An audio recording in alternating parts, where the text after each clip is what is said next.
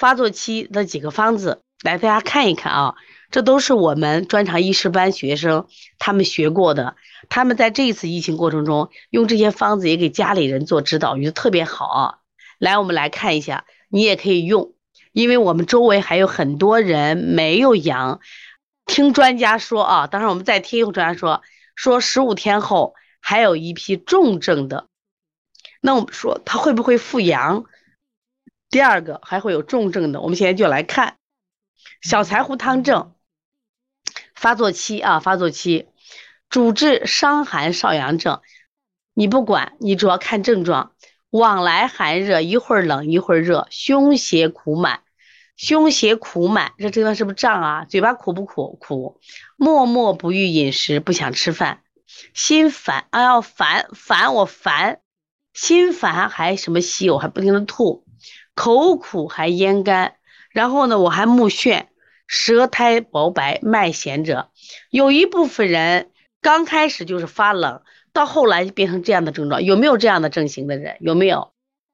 有没有这样的症型的人？就是你在整个发病过程中，你是小柴胡汤症型的，有没有？有，你打个有字啊。艾灸灸腰可以呀。艾灸灸腰是可以的，但是要问清楚他是哪种症型，是不是？所以你把这个汤，因为它我们刚刚讲了同病异治嘛。我们刚初期的时候都是恶寒发热，到后面的时候你发现每个人他的走向是不不一样的了，走向不一样，为啥叫同气相求的？对我们是不是有啊？哎，对于这个舌象，舌象是这样子的，舌苔薄白。也是有可能也是黄腻，为什么呢？只要症状符合两三个就可以，符合三个都可以。当你脾胃虚的时候，你的肝气它自然就旺了，对不对？哎，你看这个不这个舌象，注意它有时候薄白，有时候也会出现这个黄腻的舌象啊，黄腻的舌象。口苦的不行，那你当时就应该备了小柴胡汤。来，我们再来看第二种症型，第二种症型。你有外感风寒，你不是还头疼吗？哎呀，我头疼，我发热，全身疼，但是不出汗，是不是特别烦躁？有里热，有里热，所以这样的舌象来说一下，来大家给我说一下小青龙汤的舌象，这儿没写，你来说。王淑萍说他是舌紫，白苔口苦，来说一下大青大青龙汤的舌象。舌色是什么样子的？舌苔是什么样子？来说一下。晴空是喝了两包小柴胡啊，来说一下大青龙汤的舌象应该是什么？舌色红，舌苔白腻或白滑，对不对？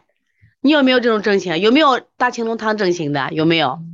就当时啊，我自己发烧了，浑身发冷，然后呢，浑身疼，但是内心特别烦躁。也不出汗，有没有这样的情况？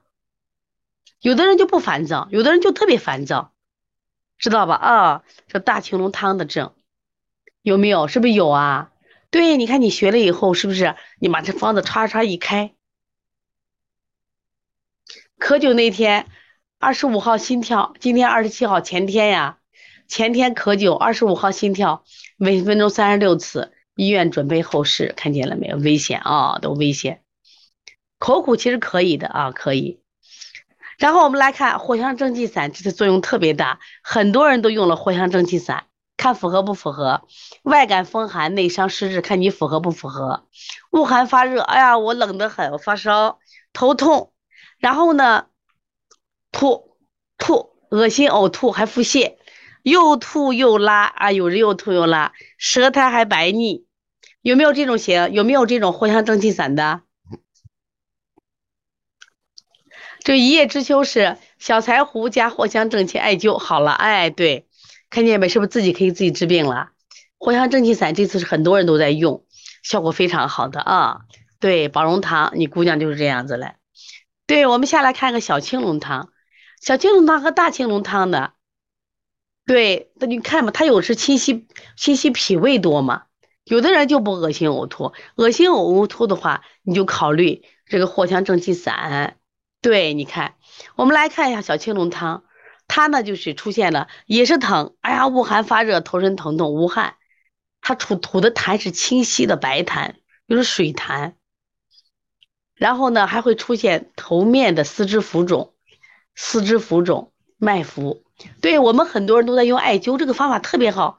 这次呢确实艾灸也起了很大的作用啊，起了很大作用。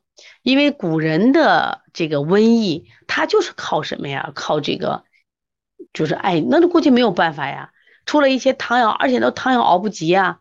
所以说家里家户户都可能有这艾草，艾草来熏嘛，